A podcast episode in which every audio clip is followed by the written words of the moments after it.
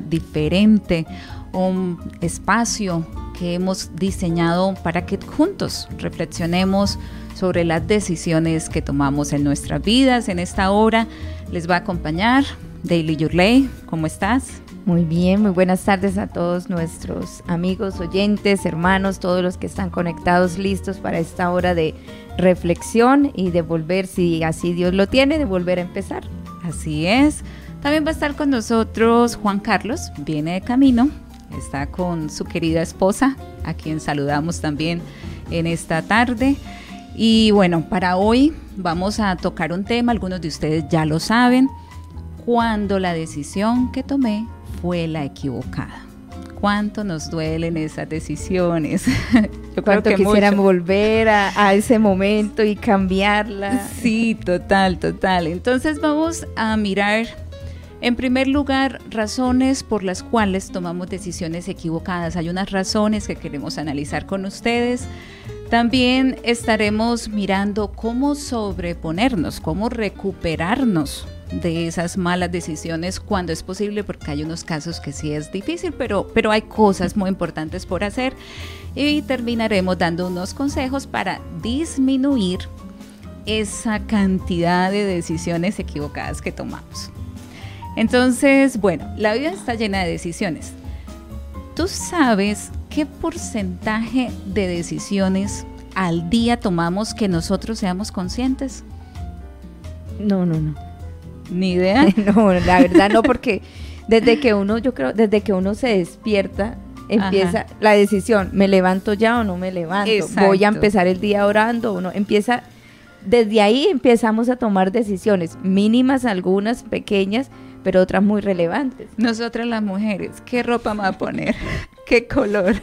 ¿Qué estilo? Sí, me combina y empezamos ahí, este bolso será que es bolso no. Sí, exactamente.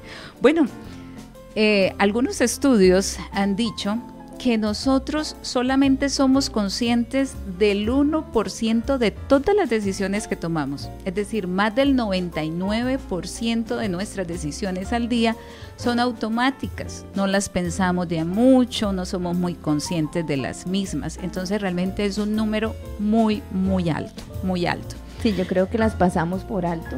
Sí. porque ya lo, lo que tú dices son automáticas, de alguna forma creemos que ya vienen y no nos damos cuenta que son decisiones. Exacto, y se dieron a la tarea de hacerle ese seguimiento a una persona, obviando por supuesto el tiempo que duerme, y llegaron a la conclusión que son cerca de 35 mil decisiones al día. Al día. Sí, me parece una cantidad enorme, no aspiro a contarlas nunca. Pero bueno, de esas 35 mil decisiones, ¿cuántas decisiones podremos tomar equivocadas?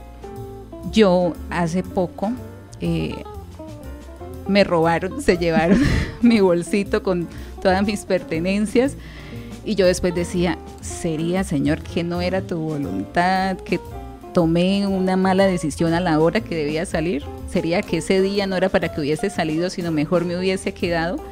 Preguntas que le quedan a uno, ¿no? Sí, sí, porque de todas maneras el, el asunto es, las que son automáticas y de alguna forma no tienen trascendencia, pues listo. Claro. Pero aquellas que no, se, no, no afectan solo el día, que se tomó, sino empiezan a afectar los días siguientes, los meses siguientes, claro. Cuando ya la decisión nos duele, cuando viene una pérdida, entonces ahí ya empezamos a hacer un proceso de reflexión que de por cierto es muy, pero muy necesario. Entonces, infortunadamente, solemos esperar hasta ese momento para reflexionar, ¿no? Cuando ya sentimos el dolor. Pero hay personas que ni siquiera sintiendo ese dolor tienen esa capacidad de sentarse a reflexionar. A veces la gente simplemente quiere negar la equivocación, dejarla a un lado y es uno de los errores que se comete. Hay personas, pues lo he visto que a veces tornan, se van para el lado agresivo eh, no me cuestionen, ya pasó de alguna forma, entonces ese es como su escudo, como su, el lugar de, aquí me guardan, aquí no, no, no me pueden tocar, entonces él sabe que fue una decisión equivocada, pero no permite que se le cuestione, no permite que se indague. Hay otros que se van por el lado de la tristeza, de la depresión, porque de todas maneras yo creo que a todos nos afecta una mala decisión. Eh, claro, y quedamos vulnerables, nos damos cuenta que somos limitados, que somos vulnerables. Que, no, tenemos el control de todo. Sí, que nos equivocamos indiscutiblemente. Entonces, eh, bueno, en otro de los estudios se concluyó que una de las decisiones que la gente más lamenta al finalizar su vida es haber trabajado en exceso y no haber compartido con su familia tiempo de calidad. Pero de nuevo, nos damos cuenta muchas veces y reconocemos eso ya cuando vamos a partir, que pesar, ¿no? Cuando ya, digamos, algunas personas dicen cuando ya no tienen la salud o ya esa, esa persona con la que no pasaron el tiempo ya no está para podérselo dedicar. Y bueno, volvimos a salir a las calles, les contamos, volvimos a preguntarle a la gente cómo nos fue con esas entrevistas. Bueno, eh, pues la verdad es una experiencia, fue una experiencia nueva para nosotros y de alguna forma vemos que hay cierto recelo al, contestar, pero también vemos que hay coincidencias que pues ya vamos a, a escuchar en las respuestas, algo que me llamó la atención la parte económica nos queda marcada porque varios de las personas... O sea, duele bastante. Sí, sí, eh, marcan bastante. Y coincidimos en que no hablamos de una decisión equivocada, hablamos de muchas decisiones equivocadas. Bueno, entonces escuchemos esas entrevistas. Vámonos con las entrevistas. ¿Ha tomado decisiones o alguna decisión que le resultó en un fracaso? Sí. Claro, uno en la vida a veces toma malas decisiones. Muchas, varias. Sí, claro. ¿Podría comentarnos alguna de ellas? Mm, es que han sido muchas, han sido muchas. Eh, pues así, hay veces que uno, por amigos, decisiones equivocadas por amigos y a veces los papás lo mandan a uno a hacer algo y por los amigos uno toma la decisión equivocada y no le hace caso a los papás. Una vez que eh, vi una opción para invertir en un negocio, eh, vi el dinero y empecé el negocio, pero al, final no se dieron los resultados pues, que uno esperaba. Pues una vez perdí un trabajo por una mala decisión que tomé un mal negocio. Es como muy privado, ¿no? ¿Podría compartirnos qué consecuencias de pronto esa decisión ha tenido en su vida? Pues algún tiempo robé y pues ya al tiempo uno se da cuenta que quitarle las cosas a las personas no, no, debería.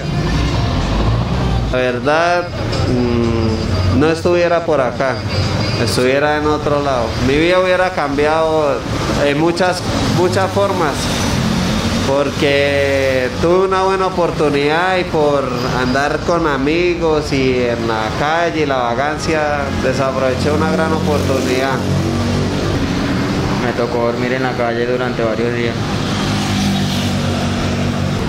Bueno, se presentaron pues decepciones. Eh, frustración pues, por no alcanzar el resultado mencionado. Pérdidas, pérdidas materiales, pero es peor una pérdida, como le dijera yo, de una vida, de un ser querido, una por no tener uno primero en cuenta la voluntad de Dios en todo negocio o en todo lo que emprenda. Primeramente la voluntad de Dios y luego sí, a ver si Él está de acuerdo o no. Muchas gracias.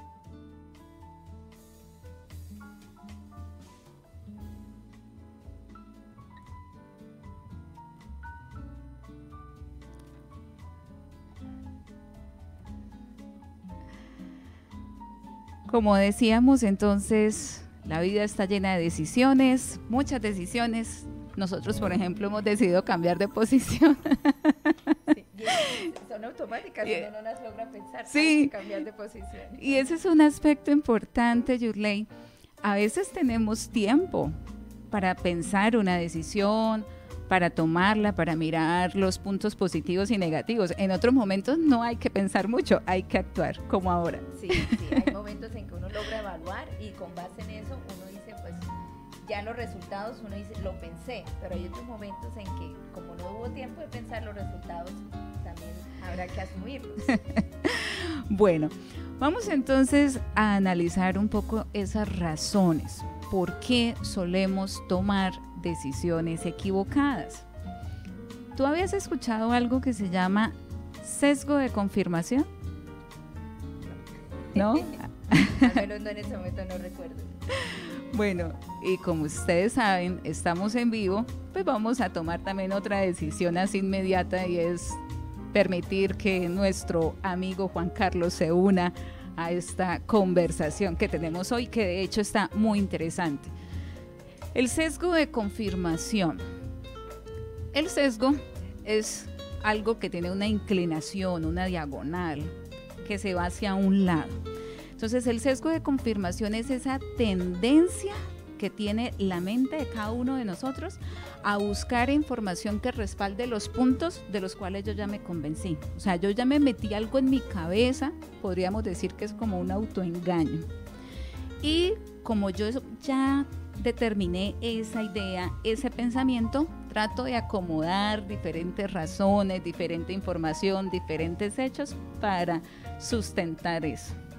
Y eso nos pasa. Eso nos pasa al tomar decisiones. Pues, imagínate. Bienvenido. Venía escuchando el programa. Eh, el tema es muy interesante. Y eso que usted está diciendo me llama bastante la atención. La Biblia habla de, de cauterizar la conciencia. No sé si tiene que ver con eso. Cuando yo estoy acostumbrado a tomar malas decisiones o hacer las cosas que, que de una u otra manera sé que me afectan, pero que me gustan, entonces trato, no ¿cómo le llama usted? Bueno, eh, realmente más que yo son los expertos sesgo de confirmación. Sí, entonces me parece, me parece un poco eh, delicado y peligroso acomodarnos a decisiones que, que son equivocadas y creer que, que, están bien, convencernos nosotros mismos de que están bien. Y ese tipo de personas, por lo general, no busca mucha información. Y si la busca, la busca de manera parcializada. Porque no quiere oír. Que respalden su, su marco de pensamiento. Su... No quiero oír nada diferente. Vi una caricatura donde estaba el papá mirando una noticia y entonces la hija se le acerca y le dice, esa es una noticia falsa. Y él dice, pero ¿por qué es falsa? Si dice exactamente lo que yo pienso. Me parece que es una forma de ilustrar muy claramente una de esas razones por las cuales tomamos una mala decisión. Lo hacemos de una manera sesgada. Otra es por ese deseo de obtener una recompensa inmediata. Es decir, no queremos esperar, aunque la decisión puede ser buena, pero quizás no sea el momento. ¿Y usted ha visto esos casos, Juan Carlos? Ahora, ah, recuerdo la entrevista al muchacho que, que no quería decir que, que era las malas decisiones que ha tomado y, y, después cuando le quisimos preguntar que... Las consecuencias. Yurley le dijo, pero díganos las consecuencias de pronto si puede y, él, y la respuesta de él un día o hace un tiempo robé. Y esa es una de las de las cosas que hacen las personas para saltarse en los procesos. Hay que trabajar.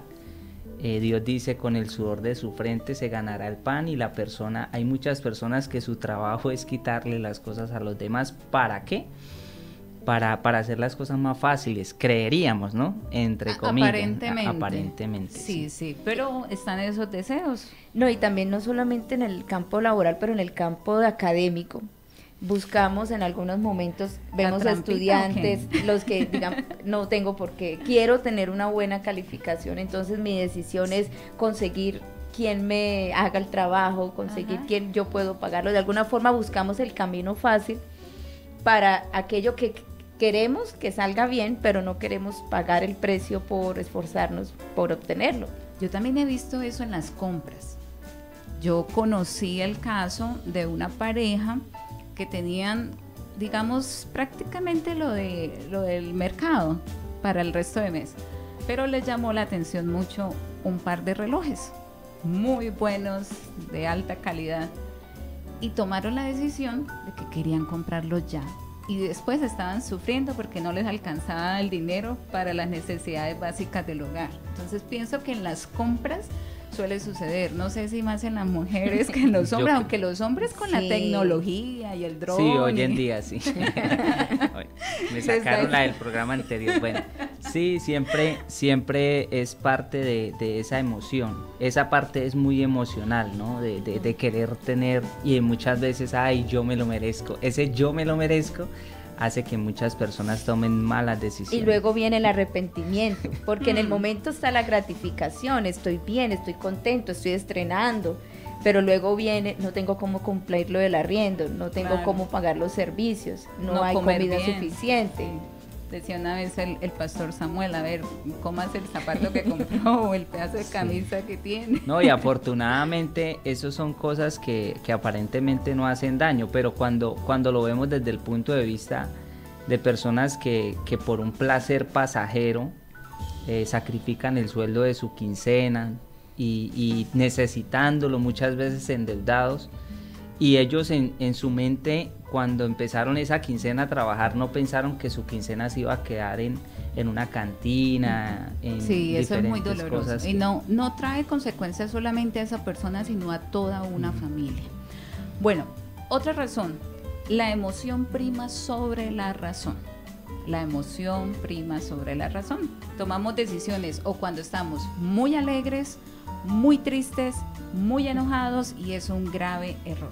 Sí, porque a veces pensamos que, que la- el tomar, o cuando hablamos de esto solamente la alegría, pero un, un enojo podría llevar a tomar esa decisión, eh, dejar a los hijos. eh, hemos oído, eh, por lo menos donde estaba hace algunos, oía de una señora que en su enojo tomó la decisión de castigar a su hijo porque estaba indisciplinado y puso las manitas del niño en la estufa Oh, cuando ella volvió en sí, eso fue una decisión que ella tomó, pues decimos fue un arranque, pero de todas maneras la afectación que tuvo para ella, para su niño, pero fue en un momento de ira.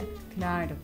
Yo he escuchado personas que quieren renunciar a su trabajo ya porque tuvieron un mal día, un inconveniente con su jefe y se llenan de esa frustración y no, no, no, yo renuncio. Y resulta que ese trabajo puede ser el trabajo que Dios le quiere dar para bendecir a la persona, para formarlo.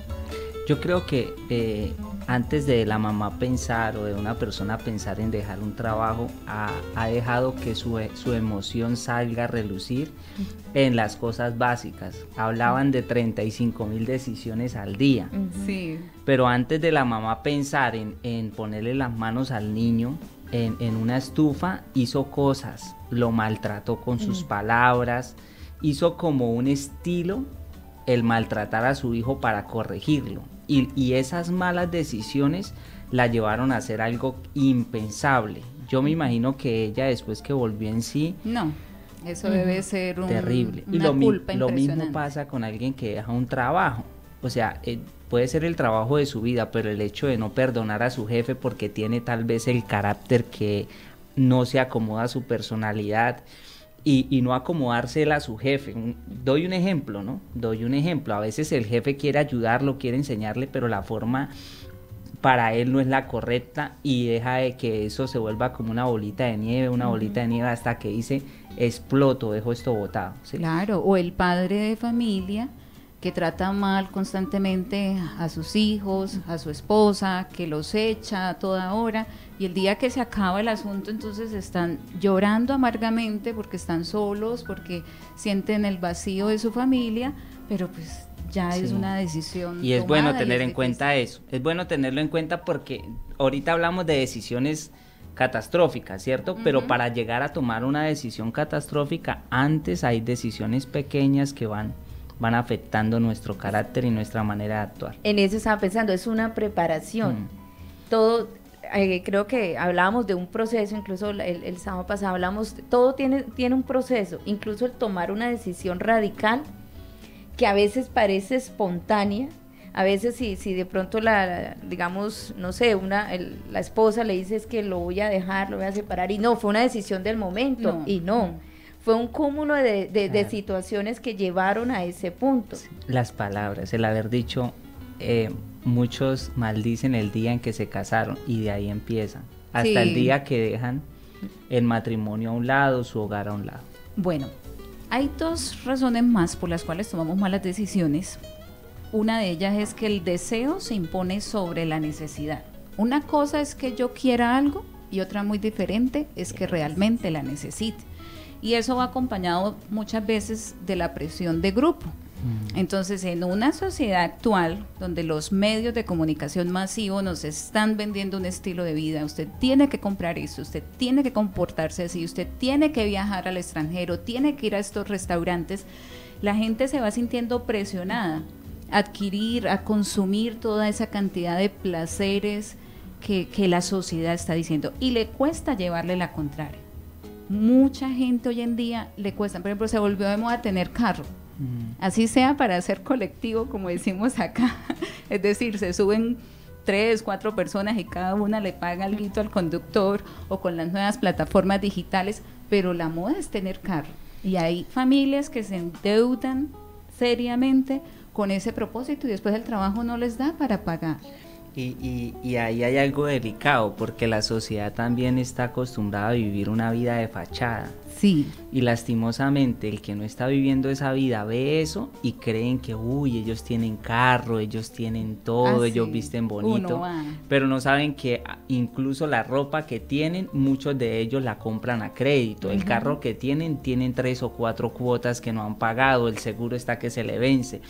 Y la persona eh, yo creo que empieza la mala decisión desde el momento en que yo escojo a mis amistades por lo que tienen, por lo que me pueden brindar y eso me llega a absorber al punto que me llevan a tomar decisiones con el dinero equivocadamente, con mi familia. Y anhelar y anhelar y anhelar y a pensar todo el tiempo en eso, en lo quiero, lo quiero, lo quiero. Y quizás si no es algo material porque pensaba en la parte de las amistades, la influencia, porque una de las personas que entrevistamos hablaba de que las amistades fueron las que lo llevaron a tomar malas decisiones.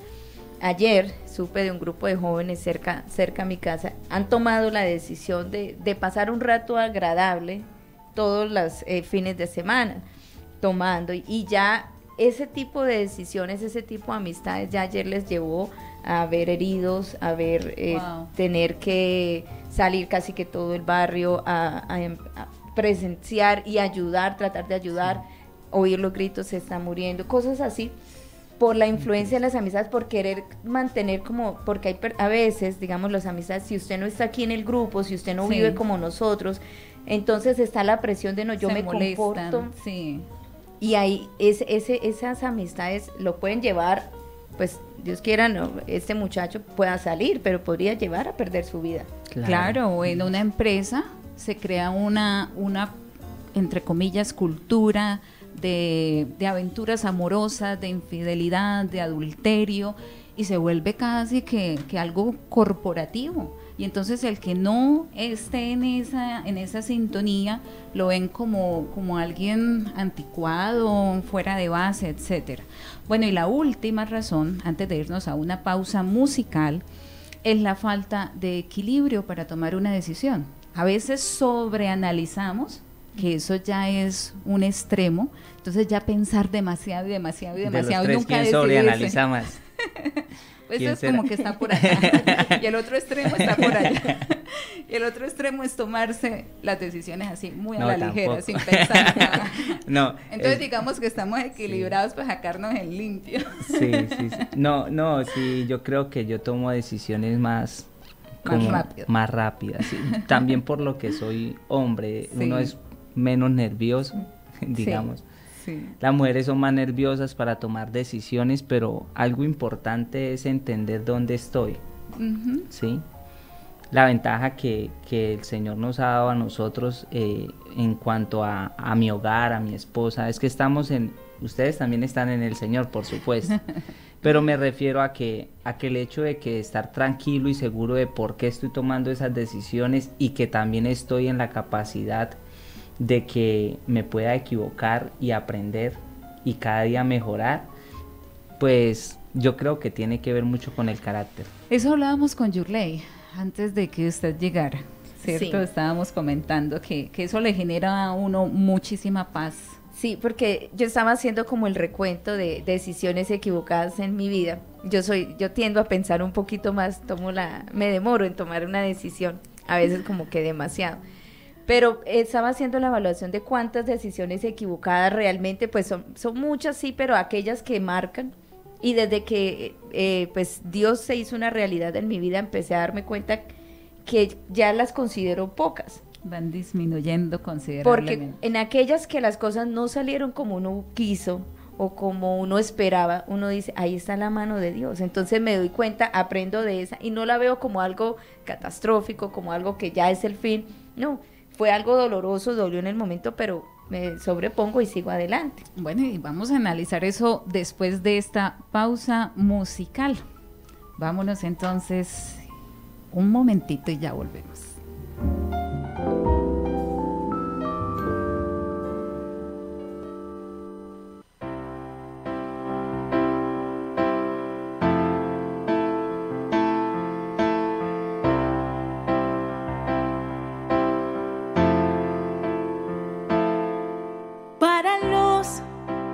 Sufren en silencio, sumergidos en la oscuridad, para aquellos que han perdido la esperanza. Traigo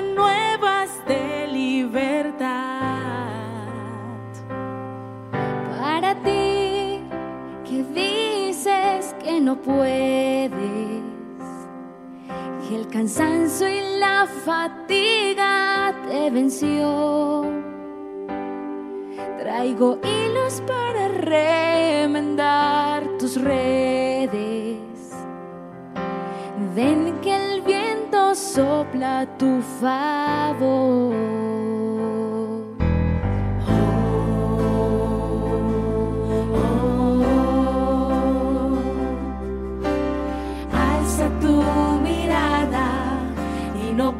casa.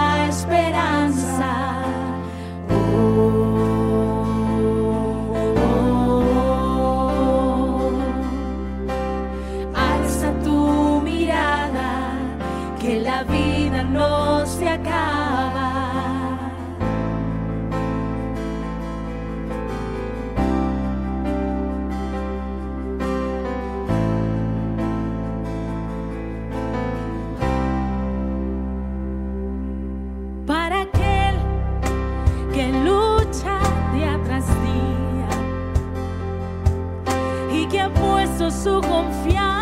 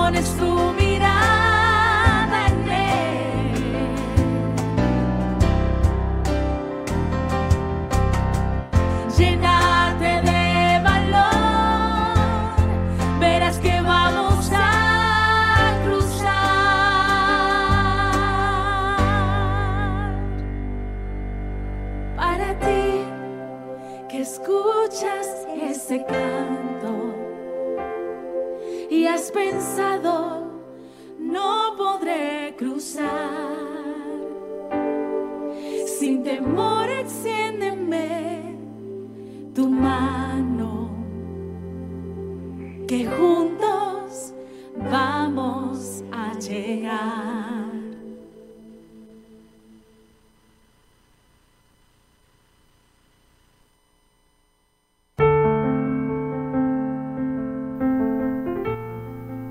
Bueno, entonces queremos también en esta tarde saludar a aquellos que han reportado sintonía. Tenemos a Silvia Martínez, a Gloria Elena Carvajal, también a David Molano desde Bogotá, Marco Torres desde Cúcuta también saluda, Marlisa Mausa desde Medellín, Gracie Sosa desde Estados Unidos también saluda en esta tarde ya, Leila Sánchez, Juan Fer Céspedes, Yasmín Hernández, Yesenia Castillo, dice Dios les bendiga la mesa de trabajo. Y queremos también recordarles que se pueden comunicar con nosotros si hay, pues están interesados en compartirnos sus experiencias. Eh, puede ser por video, por audios, pues ya nos pondríamos de acuerdo en el 312-538-0923. 312-538-0923, ese es el WhatsApp de Un Mañana Diferente. Muy buenos amigos quienes están ahí en sintonía con nosotros. Bueno, ¿cómo podemos reponernos a esas decisiones equivocadas que nos duelen, que nos hacen llorar y que a veces la culpa nos acompaña. Y que definitivamente no es opción volver a empezar. No podemos oh, volver allá, que es lo que quisiéramos. El tiempo no se... no, no hay rewind. esa, enseñanza del pastor desde el día que se la escuché por primera vez, que la vida solamente tiene... Play. Play. no hay forma de retroceder. Ni, siquiera de parar, ni siquiera de parar para decir, porque el tiempo va pasando y las circunstancias se van dando. Es cierto, es cierto. Bueno, entonces, ¿cómo podemos reponernos? Número uno, no nos quedemos lamentándonos. Sí, vamos a llorar, sí, nos va a doler, pero tratemos de hacer ese duelo lo más rápido posible, de acuerdo a la personalidad de cada uno. Algunos son más rápidos, otros somos más demorados. lo importante es que seamos conscientes que no nos podemos quedar ahí llorando y lamentando todo el tiempo. A mí en mi caso personal, siempre diariamente cuando tengo que decidirme por algo que no me agrada mucho o no me gusta, al mal paso, darle prisa. Es lo primero que yo quiero hacer, lo que casi no me agrada, pasar la página para no quedarnos ahí y no quedarnos con ese, ay, si yo hubiera, y si yo hubiera, y si yo hubiera. Ya con uno que usted diga es suficiente, no se quede ahí pensando en cosas que ya no puede cambiar. Sí, porque las circunstancias no van a cambiar y de alguna forma es esa pausa en, las que, en la que nos ponemos de pronto por la afectación emocional, que nosotros la ponemos pero la vida no la pone, la vida sigue avanzando, nos vamos envejeciendo, el tiempo sigue transcurriendo, los niños van a seguir creciendo, eh, todo va a seguir avanzando, entonces no nos podemos quedar allí definitivamente. Sí, el tema de la frustración es algo importante porque las personas pues se frustran y muchas veces toman otra decisión equivocada y muchas veces es escuchar al mal consejero, ¿no? El que de pronto le dice, no, eso no es para tanto, que tampoco es lo correcto, tampoco es que le caiga encima, porque muchas veces uno quiere una palabra de aliento y siga para adelante. Limoncito en la herida y ojalá bastante. Sí, entonces todo eso genera frustración porque la persona en su momento cuando estará compartiendo con su amigo, su familiar, contándole lo que se equivocó, de pronto no, no se frustra o no se ve tan frustrado. Ya cuando se va y, y se acuerda de lo que su amigo le dijo, es que si usted hubiera hecho esto, es que si no hubiera hecho esto. Y muchas veces uno por ese tipo de cosas suele eh, ser muy reservado ah, en, en, cuanto a, esa mala decisión, que sea únicamente por eso, porque también hay el otro extremo, el que lo cuenta todo y el que no cuenta nada para que no vean que se equivoca y quiera mostrar como una fachada. Bueno. Tenemos eh, Laura Marcela, ella nos está comentando, ya está diciendo, pues las decisiones dependen de la situación pero ella dice, es bueno buscar la voluntad de Dios, como una de las personas que entrevistamos, y ella dice, mi ejemplo más lindo es cuando me casé, sentía siempre paz, mucha paz.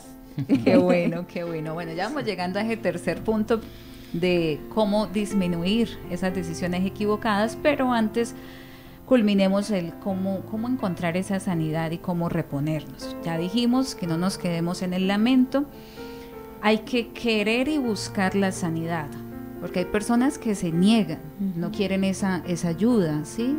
Y Dios tiene instrumentos, Dios tiene eh, su palabra en la cual podemos encontrar múltiples enseñanzas de grandes personas, personas grandes, pequeñas, en posiciones sociales que se equivocaron y que también lograron eh, encontrar esa sanidad, esa recuperación. A veces pueden pasar años, ¿no? En ese proceso, pero si logramos reducir el tiempo sería lo ideal. Sí, porque ah, algo que estaba eh, recordando es que hay personas que para quienes se les puede volver un estilo de vida, la, el, el, lamento, la tristeza, la frustración, y ya no quieren salir de allá. ¿Por qué? Porque llega la persona, ay, qué pesar con usted, sí, tiene razón lo que pasó. Entonces se vuelve como, acá me siento protegido porque la gente pues me tiene lástima, la gente me tiene en cuenta, entonces se vuelve, ya no quieren salir de, de, de esa situación, prefieren quedarse allí porque de alguna forma no están arriesgando a que en el futuro suceda algo igual o más difícil. Hay personas que constantemente se acercan y ore y ore por mí y ore por mí y es siempre lo mismo, pero la misma persona realmente, como dice Yurley, no está trabajando para salir de ese e, Es que es importante entender que, que hay decisiones que son permanentes, o sea, hay decisiones por el momento, como las que hablamos que hoy tomé una decisión, pero hay otras que son permanentes. Yo estoy en una posición y ahí me quedo y no salgo de ahí para para corregir, para que se vaya la frustración, lo primero que tengo que hacer es salir de esa condición o esa posición en la que estoy. Y algo importante en el tema de la sanidad que, viene a mi mente es el tema de que hay diferentes factores que influyen en esa sanidad. Uno de ellos es Dios, ¿sí? Porque muchas personas no conocen a Dios y no saben que Dios ha perdonado esas malas decisiones. Él dice, yo paso por alto el tiempo de su ignorancia. ¿Qué es la ignorancia? Cuando yo tomé decisiones, hablé, dije, hice las cosas sin tener un conocimiento previo de lo que Dios quería para mi vida. Pero ya cuando lo conozco, ya me doy cuenta que Dios me perdona de ese tiempo, de esas decisiones equivocadas. Otras son las personas que me rodean. Muchas veces las personas que nos rodean junto con Dios nos perdonan, pero nosotros no nos perdonamos. Es cierto. y, y, o a veces nos perdonamos nosotros las otras, el Señor por supuesto nos perdona si le pedimos perdón. Pero los demás no. Pero los demás no. Entonces, el punto cuál es? es? Es encontrar una sanidad y entender que el ser humano es así. Entonces, para cada sanidad hay diferentes remedios. En el caso de, de, si la persona no se perdona a sí mismo, entender que Dios la perdona y la acepta tal cual es, que no es perfecta, que se va a seguir equivocando. Claro. Porque es que el querer, el querer buscar una perfección humanamente e, es un error que va a traer más errores.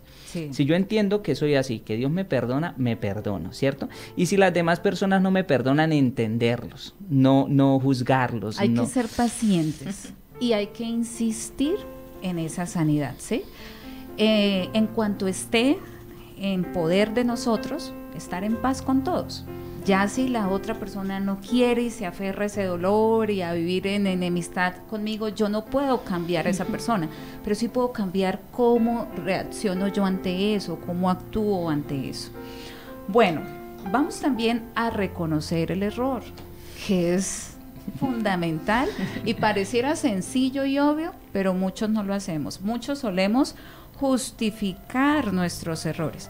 Ahora, un experto en, estos temas decía, no es solamente reconocerlo, sino también reflexionar sobre el mismo. ¿Qué me pasó? ¿En qué fallé?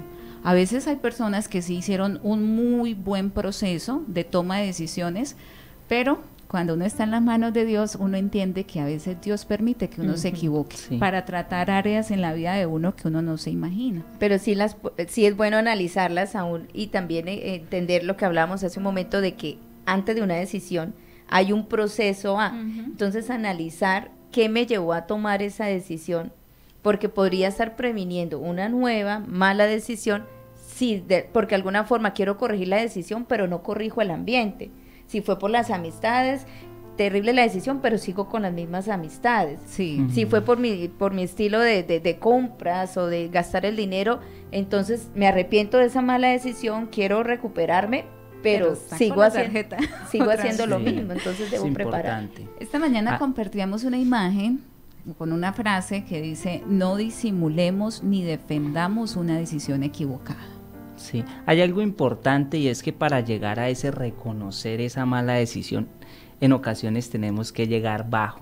Hay una historia en la Biblia, habla de un hijo, eh, muchos la conocen, el hijo pródigo. Y, esa historia me llama la atención porque pues tiene, tiene de todo lo que hemos hablado aquí. un momento ese hijo, por sus amistades, eh, empezaron a tener contacto con él y él quiso darle placer a, su vida, traer placer a su vida y buscó a su padre para que le diera su herencia. ¿sí? La parte de su herencia. Anticipadamente. Anticipadamente, ¿sí? Se la pidió y como dice la Biblia, fue y la malgastó, ¿cierto? Con sus amigos, lo dice así. En o yo me imagino así como la hermana estaba hablando, Yurley estaba hablando, decía, cuando tenemos nuestras amistades, o sea, como antes de él ir a pedirle la herencia a su padre, esas amistades influyeron en eso, ¿cierto? Y este hombre fue y le pidió la herencia, su padre se la dio y gastó todo. ¿Cuándo se dio cuenta él que la decisión fue la equivocada? Cuando ya no tenía nada. Cuando Ni los amigos. bolsillos estaban vacíos. Sí, Ni amigos. Solo. Ay, sí, la Biblia no habla de que ya los amigos, después de que él malgastó todo su dinero, ya no aparecieron los amigos. ¿Dónde apareció? Yo creo que estaba en un, con un hambre terrible, porque incluso esperaba comer de, de, lo que tenían los animales. Sí, él, él, él, llegó al punto de tener que trabajar. Yo creo que él no trabajaba. En toda su vida quizás. Sí, sí porque era el hijo de, de, una persona adinerada. Sí, eso es importante saberlo. Él, él, era un hijo de una persona que tenía dinero. Si le pidió la herencia era porque su padre tenía dinero y si se la dio era porque le sobraba y no era escaso. Llegó al punto de trabajar apacentando cerdos, qué trabajo tan triste, ¿cierto? Y en ese momento, cuando quiso incluso comer las algarrobas que comían los cerdos, dijo, ¿cuántos jornaleros en la casa de mi padre hay, pero yo aquí perezco de hambre? Y algo importante es que la Biblia nos dice que él volvió en sí, ¿sí? Ese reconocer, en ese momento, en ese momento fue que se dio cuenta, que se dio cuenta que la decisión había sido la equivocada, el haberle pedido la herencia a su padre e incluso él dijo, volveré a la casa de mi padre y le diré, ya no soy digno de ser llamado tu hijo, hazme como uno de tus jornaleros. Estar dispuesto a que ese a que esa eh, reaccionar de todas maneras no lo va a dejar en la misma posición porque fue una decisión equivocada. Eso es doloroso, porque a veces nos acostumbramos como algo y cuando tomé una mala decisión me arrepiento y reacciono, pero darme cuenta que de todas las cosas no seguirán siendo iguales. Habrán cambios que, que, se presentarán en el ambiente. Si lastimamos a alguien, por más de que yo le pida perdón, la herida de todas maneras queda. Incluso Laura dice que feo es cuando las personas no piden disculpas. Porque, y a veces, y aun cuando les podamos pedir disculpas, podamos pedir perdón, la herida está. Entonces, de alguna forma, eso va a tomar tiempo, no porque yo me arrepentí, reaccioné y quiero que las cosas anden bien, debo o puedo esperar a que el ambiente de una vez me aplaude. Hay consecuencias, hay consecuencias de toda decisión. Y, y, el arrepentimiento también debe ser genuino, ¿no? Porque hay personas expertas en expresarlo de labios hacia afuera, pero se sigue cometiendo el mismo error, el mismo error. Entonces tiene que ser un arrepentimiento de verdad. Eh, la Biblia incluso nos dice que si nosotros confesamos nuestros pecados, ¿sí? es necesaria esa confesión, ese reconocimiento, Dios es fiel, es fiel y es justo para perdonarnos y limpiarnos de toda esa maldad. Entonces es muy importante la sinceridad con la que nosotros abordamos ese proceso de, de confesión, de reconocimiento. Y la última partecita es que indiscutiblemente todos queremos ser perdonados, necesitamos ser perdonados, necesitamos sentir que de verdad Dios, las otras personas, me han perdonado también genuinamente, porque cuando yo no perdono, eso, eso va creciendo en mí un resentimiento, pero la otra persona también, el no ser perdonada, la afecta muchísimo. Entonces, esto se trata no solamente de mí, sino de una cantidad de personas que se involucran en esas decisiones equivocadas y que también, por ejemplo, en una empresa, un jefe puede tomar una decisión que permita que, la empresa llegó a su fin. Y eso va a afectar a una cantidad de familias. Entonces, desde la posición donde yo esté, mi Claro. rango de influencia tengo es un mayor. círculo, un círculo de, de influencia. Entonces es necesario meditar en esto. Eh, Leila Sánchez nos hace una pregunta, ella dice en el caso, estamos pues hablando de esta parte de, de Sí. qué deberíamos nosotros hacer, pero qué hacer cuando una persona ha reconocido su error, sigue, lo que decíamos, sigue faltando, a pesar de que reconoce su error, sigue tomando las mismas malas decisiones, ¿qué hacer nosotros ante eso? Ya no digamos nosotros no somos los que estamos tomando la mala decisión, pero vemos que es alguien que la está tomando. ¿Qué hacer ante eso? Bueno, yo digo, ahí es donde aplica la palabra que no es con armas carnales, físicas, materiales, sino ya son las espirituales. Sí, Hay pero es importante, cantidad- es importante evaluar mi perspectiva de las cosas, ¿sí? Porque, porque en ocasiones yo estoy mirando las cosas desde un punto de vista y, en ocasiones hay otro punto de vista. Un ejemplo, yo llegué tarde a, la reunión aquí, ¿sí? al, al programa y alguno lo podrá ver y decir, oiga, qué irresponsable, pero yo estaba cumpliendo con mi prioridad, que es mi hogar. Mi esposa salió de la clínica, debía recogerla, yo debía recogerla, llevarla a la casa y ese fue el tiempo que me dio para llevarla, dejarla con mi madre y volver aquí. Cualquiera estará, digamos, en el caso de ustedes que me dijeran que no es así, que agradezco a Dios porque tengo unas muy buenas compañeras. Ellas me entienden y entienden las cosas, pero si fuera otra persona dirá, ah, este siempre incumpliendo, llegando tarde o algo así. Estoy, estoy viéndolo desde el punto de vista que cada persona lo vea, ¿no? Tal vez hay situaciones que son un poco más complejas que tienen que ver con el carácter. Es que allá va- quería ir, Juan Carlos. Todo depende del contexto. O sea, es difícil establecer una fórmula y que esa misma fórmula me aplique para todas las situaciones. De hecho, queremos invitarlos si alguno de ustedes tiene una situación particular en la que usted esté ahí como con la lucha, no sabe qué hacer, se puede contactar con nosotros. Estamos también, acá hay un grupo de consejería en la iglesia eh, y bueno, oraremos a Dios para que Él nos dé una sabiduría especial para poderle orientar. No le vamos a decir qué haga, pero sí le vamos a ayudar a analizar las diferentes perspectivas de la misma situación. Yo le diría a la hermana, a, a la, a la amiga Leila Sánchez, le diría, eh, evalúe la, la, la situación, evalúe eh, toda, toda, todos los ángulos. Sí, e- e- ese es un punto clave, analizar la situación particular Pero desde diferentes ángulos. y no, piense que porque otra persona vivió esa misma situación e hizo esto y le funcionó, le Aplica va a funcionar para- a usted. Sí. Porque no, es muy probable que no vaya a ser así. Entonces, eh, vuelva siempre a intentarlo. Vuelva siempre, si es posible, a hacer eso que usted se equivocó, pero trate de hacerlo de la manera correcta, cuando es posible, porque hay cosas que no se pueden eh, repetir, que no se puede intentar. Hablábamos hace, antes de iniciar el programa, cuando fue, fue algo que afectó a alguien que ya no está, que alguien que partió.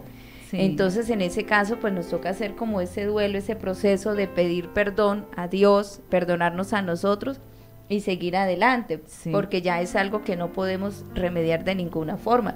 Si es un trabajo que se perdió y ya no hay forma, entonces, sí, sa- son cosas, hay, si se da la oportunidad de volver a intentar, buenísimo, pero si no se da, hacer todo el proceso de perdón, Sí. de duelo, seguir Ah, ah, Y adelante. no cometa el mismo error con otras personas. Sí, claro. Hay algo muy importante y es entender que Dios está sobre, sobre todo, ¿cierto? Y en el caso del, del- de la parte que trajimos de la Biblia, este muchacho eh, hace referencia a cada uno de nosotros y el padre hace referencia a Dios. Cuando él se dio cuenta que, que muchos jornaleros estaban mejor que él y volvió a su casa, ¿cómo estaba su padre?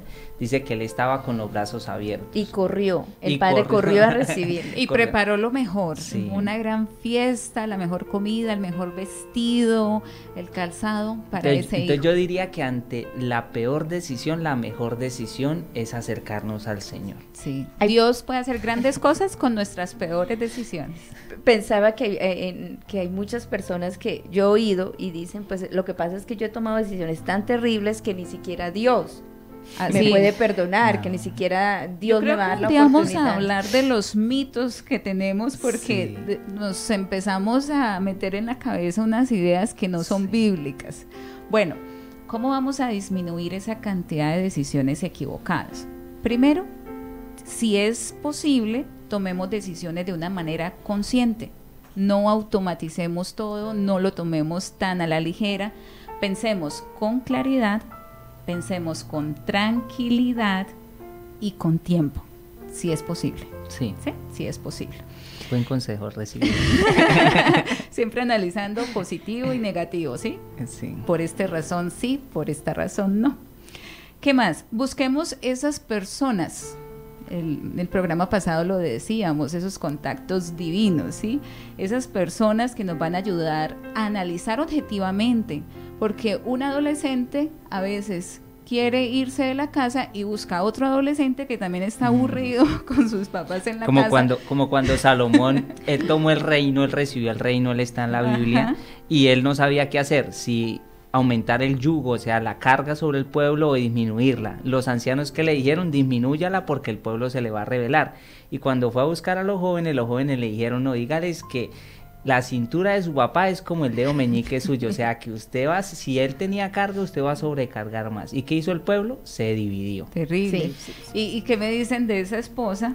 Que dice, no, yo voy a dejar a mi esposo, no me lo aguanto más. Y va y le pide consejo a la suegra que nunca ha querido al esposo. Sí, Entonces, claro. no. No. Tenemos que buscar personas que sepamos que tienen la sabiduría de Dios y que nos van a ayudar a mirar esa situación desde diferentes ópticas.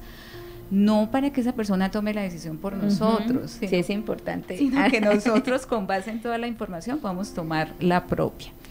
Porque la decisión en última nos afecta a nosotros. Entonces no le Claro. podemos dejar la carga a alguien más. El consejero nunca pierde. Sí, hay que sí, consultar primeramente a Dios, a las personas que tengan como esa gracia para no poner las emociones en, en el consejo, pero la, la decisión en última la tomamos nosotros. Y aquellas personas que de pronto en algún momento nos gusta dar un consejo, no nos enojemos si la otra persona no sigue nuestro consejo, porque qué tal que mi consejo haya sido inoportuno, esa persona se equivoca No, y, y- después me va a decir, por su culpa, Sí, Olga, usted y, me y al dijo que hiciera consejero, esto. y al consejero, hay personas que les gusta aconsejar o que los buscan mucho para aconsejar.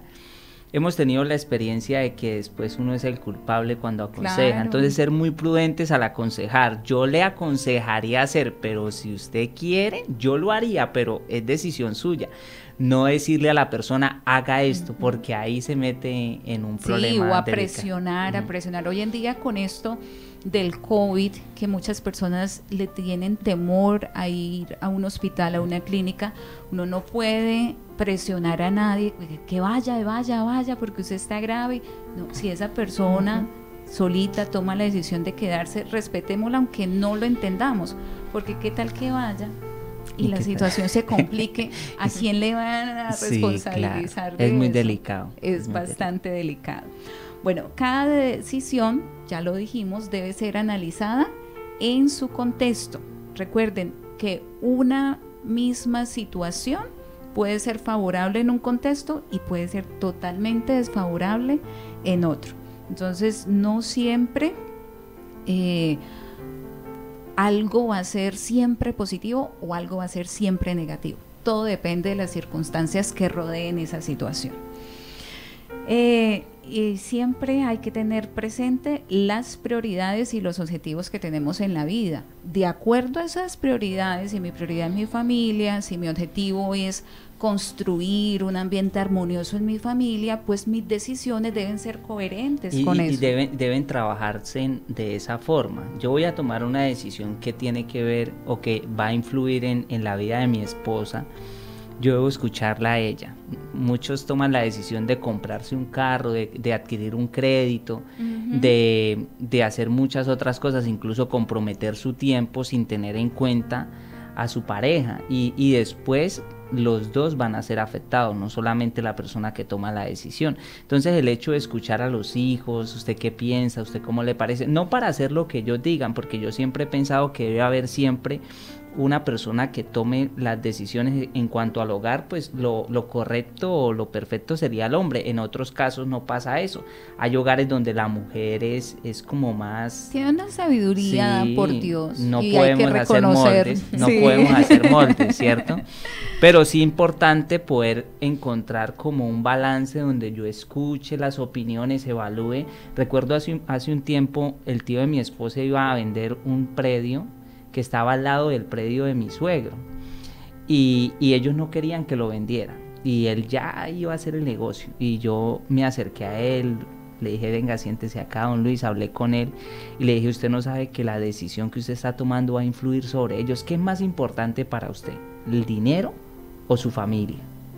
Y, gracias a Dios volvió en sí y no, y no vendió. Y no vendió. Porque esa es, esa es otra de, de las herramientas que debemos echar mano para disminuir las decisiones equivocadas, pensar en las implicaciones que esa decisión va a tener, no solo para mí, sino para la gente que me rodea, pensar también en ellos, ¿sí? no solamente en, cada uno de nosotros. Y por supuesto, pues evitar cometer los mismos errores, Yurley. Hay que aprender, hay que, hay que aprender de lo que ya, si nos salió mal, si nos fue mal, nos dimos cuenta que fue un error, hay que aceptarlo, por más que hayamos tenido buenas intenciones eh, si vimos que de todas maneras los resultados no fueron los esperados, que la decisión, aprender de ello y evitar cometer los mismos errores. No decir, ¿será que si, si yo lo vuelvo a intentar de la misma forma, sabiendo que cuando ya tenemos esa conciencia y nos damos cuenta de que estaba mal, de que no fuimos por el camino equivocado, de que si estamos robando es una decisión equivocada por donde usted la mire. Pero es que esta vez me cogieron, si lo hago de otra forma, de pronto no, es que es un error de evaluar, evaluar conjuntamente cómo llegaron a esa situación es importante en el hogar sobre todo porque hay demasiado roce en el hogar tanto los esposos como los padres y los hijos, evaluar qué, qué hace que la otra persona se irrite y poderlo socializar para, para tener cuidado en todas esas decisiones. Pues yo creería también lo que hablábamos de esas prioridades. Yo creo que todos anhelamos tener una vida exitosa, feliz, un hogar exitoso, feliz. Dios no puede estar alejado de ello. Así como este joven del que hablábamos reaccionó y decidió volver a la casa de su padre, yo creo que todos incluso aquellos que ya estamos en los caminos de Dios, como decimos nosotros, ya tenemos una relación con Dios, o aquellos que nos estarán escuchando, viendo en esta mañana y aún no sienten esa relación con Dios, yo creo que por ahí empezamos a, tomar esas decisiones eh, acertadas. Hay que acercarnos a Dios porque Él empezará a guiarnos. Eh, Dios tiene esa, esa gracia de que Él nos empieza a guiar y empiezan a disminuir, como decíamos hace un momento, esos efectos, esas decisiones. Muy importante. Y la verdadera sabiduría para tomar una decisión viene de Dios, de su palabra. Por eso les invitamos a seguir en contacto con nosotros, asistir a una iglesia. ¿Cómo les podemos orientar si ellos desean asistir a esta iglesia en particular? Se pueden comunicar con el WhatsApp nuestro al 312-538-0923 o nos pueden eh, ubicar en la carrera 17, número 4567, aquí en Bucaramanga, también por las redes sociales. Pueden buscar en un mañana diferente. Estamos por Facebook, por Spotify, estamos por YouTube y nos pueden contactar por si acaso no son de esta ciudad, pero quieren alguna orientación de alguna iglesia cristiana. De todas maneras, también les podemos orientar. Sí, un mañana diferente, así nos encuentra en las diferentes redes. Mañana es domingo, nosotros estaremos en la casa de Dios a las 9 y 30 de la mañana y a las 2 de la tarde. Ustedes bienvenidos y vive en Bucaramanga y desea acercarse. También eh, ofrecemos un curso gratuito de lecciones básicas para la vida espiritual. muy bueno. Muy bueno, usted que quiere mejorar en su vida, en su relación en el hogar la Biblia es algo que le da a uno una bendición incalculable en todas las áreas, en todas las áreas, así que no desperdicie la oportunidad y el tiempo que Dios le da para buscarlo. Bueno, y entonces este fue su programa Un Mañana Diferente. Recordemos que en las crisis hay enseñanzas. Dios les bendiga y muchas gracias por haber estado con nosotros.